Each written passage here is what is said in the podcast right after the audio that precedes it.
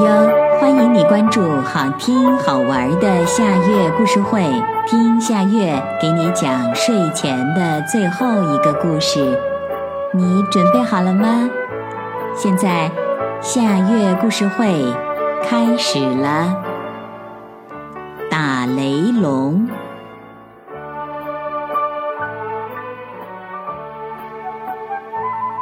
有一天晚上，连月亮也没有，天特别黑。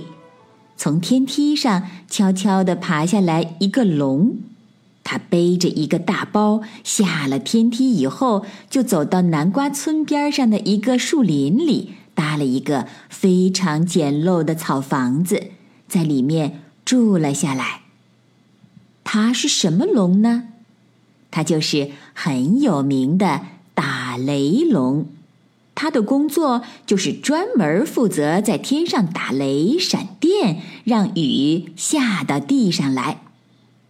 大雷龙住下来以后，对自己说：“趁天还没有亮，赶紧睡一会儿吧。”可是大雷龙刚刚闭上眼睛，他的手机就响了。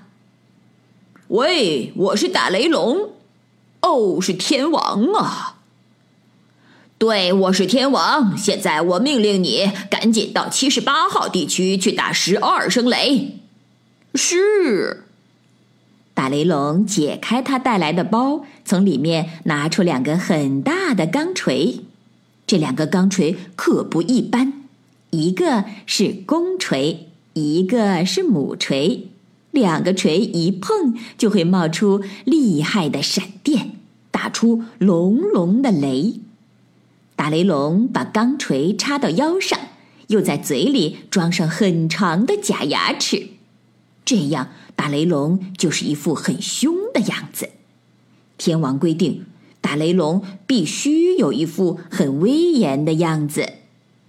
其实大雷龙并不喜欢自己是那么一副很凶的样子，因为他并不是一个很凶的龙。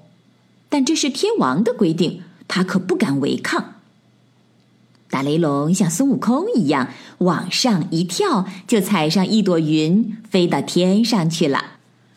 他飞到七十八号地区，两把钢锤互相撞击，唰，先闪一下电，接着再轰隆隆的响一声雷。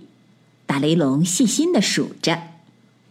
好了，闪了十二下电，又打了十二声雷，不能多一下，也不能少一下。我的任务完成了。大雷龙驾着云朵，得意洋洋的回来了。这时候天也刚好亮了。在大雷龙快到家里的时候，忽然被南瓜村里早起的动物们看见了。哎呦！天上有一个可怕的怪物，它的牙齿那么长，还戴着可怕的钢盔。这件事儿很快就传开了，说是南瓜村边上住着一个可怕的怪物，大家要当心，千万别被他抓了去。这样一来，南瓜村的动物们再也不到打雷龙住的地方去了。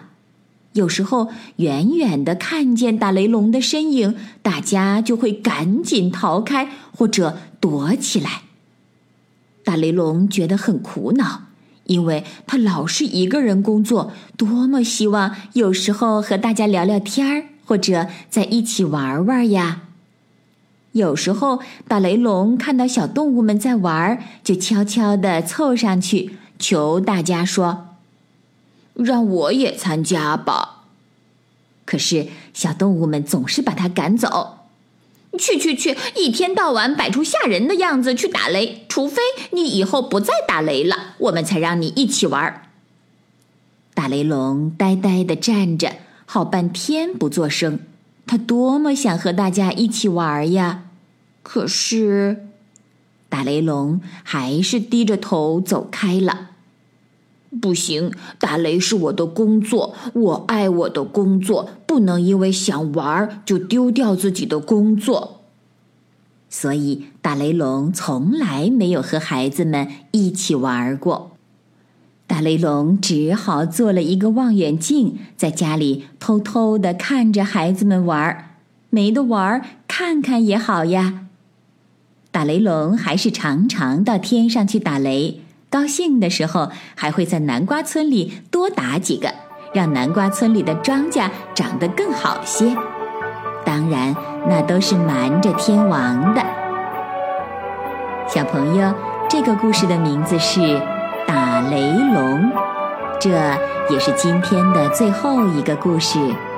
现在到了该睡觉的时间，好好的睡一大觉，做个美梦。